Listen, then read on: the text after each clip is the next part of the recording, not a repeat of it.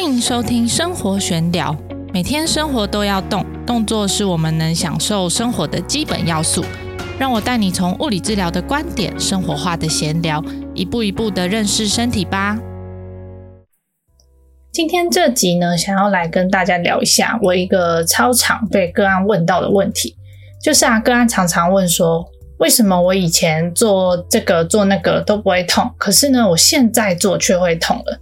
每次听到这个问题啊，我都会莞尔一笑，就是轻轻的笑一下，然后默默的说出：“因为就是你老了啊。”在前一集的时候啊，我们有提到那个健康储蓄的概念，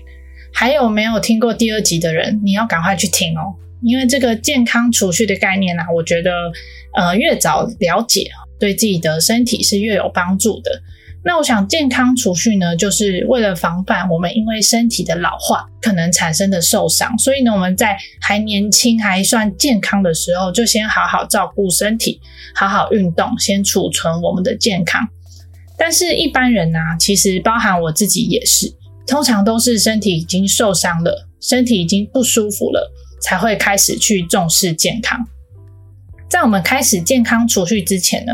通常我们都会很任意的使用身体，就是都把它逼到最大值。那这就好像我们银行存款只出不进，都只有支出没有收入。当使用到低于安全范围的时候，我们的身体呢就会开始给你警讯，也就是会产生一些疼痛或是不舒服了。在一般人的情况当中呢，三十岁的前后就是一个很明显的一个分水岭。通常啊，当年纪超过二十八岁的时候，可能大部分的人呢会产生一些偶尔发生的疼痛，例如说是我们运动的时候稍微感觉膝盖有点酸酸的，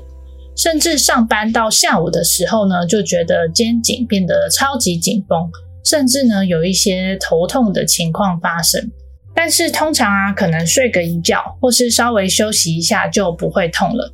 渐渐的呢，这些疼痛的情形可能会频率越来越高，原本是三四天一次，甚至到一两天，甚至每天都会头痛，或是呢，这个疼痛的状况是越来越严重的，原本只有轻微有一点不舒服，到甚至呢后来会越来越痛，影响到你的日常生活，这时候你才会开始意识到，哎，好像有点不对劲了。好，这时候也差不多到你的三十岁了。在这边，我想要强调的重点是，问题其实早就开始累积了，不是等到你意识到了，等到你觉得它影响到了你的生活，才一夕之间爆发的。就像上一集我们有讲到的累积性伤害一样，除了重复性的动作会让身体容易受伤之外，另一个很重要的因素呢，就是时间。微小的伤害呢，经过时间的累积之后，也会聚沙成塔。通常等到你真的觉得疼痛困扰到生活的时候，就已经为时已晚了。这样讲好像是在恐吓你们，但我只是用比较夸张的讲法，想要告诉大家，并不是说这些疼痛都是一夕之间产生的，有一些线索，有一些问题，可能在之前就已经开始累积。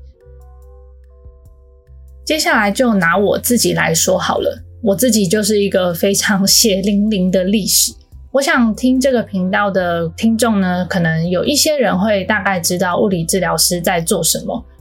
其实我们每天的工作内容啊，这个行业本身其实是很耗体力跟脑力的工作。像以前呢，我在这个复健科或是骨科诊所上班的时候，那时候因为要就是协助个案来做仪器嘛。然后常常前后跑来跑去的，每天都至少要走一万步起跳。到后来嘞，我开始做一对一治疗的时候，虽然不用走那么多路了，可是呢，我却要大量的使用我自己的身体来帮病人来做治疗。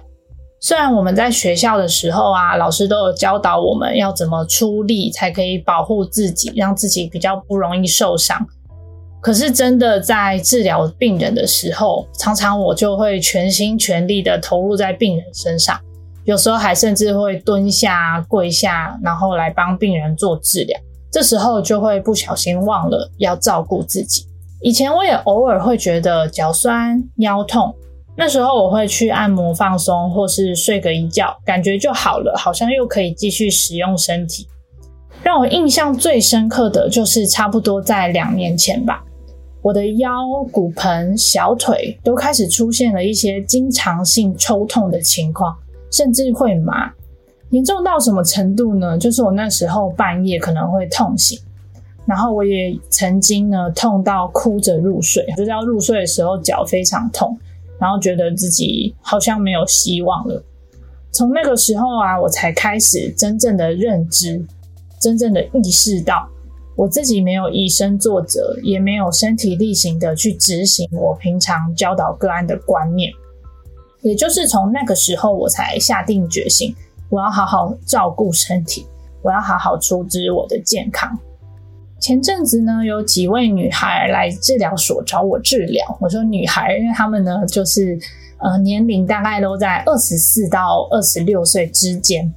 她们没有太多很明显的疼痛，但是啊，可能因为看到我在 Instagram 上面有分享一些之前的案例，她们可能会就发现，哎，好像自己身体有点歪歪的。或是上班呢，偶尔会产生一点点的不舒服，所以就想说来透过物理治疗改善。其实啊，我觉得这个时候是最适合接受物理治疗的时机。所以他们来的时候，我就很高兴，都跟他们分享说：你们这时候来真的来对了。那为什么呢？因为我认为啊，这个时候呢，身体还没有因为过多的疼痛而产生一些自我保护的机制。也还没有因为呢太长时间的维持在一些疼痛的状态，而导致呢肌肉骨骼已经产生了一些形变，或是肌肉骨骼产生更大的伤害。在这个时间点呢过来做物理治疗，通常两次甚至有些人一次，这个症状就会改善很多，就可以解决他身体的不舒服。所以对我来说呢，他花了这几次。一两次的这个时间跟金钱来去做治疗，不仅呢治疗了当下的状况，也可以帮他们预防未来可能要经历的疼痛。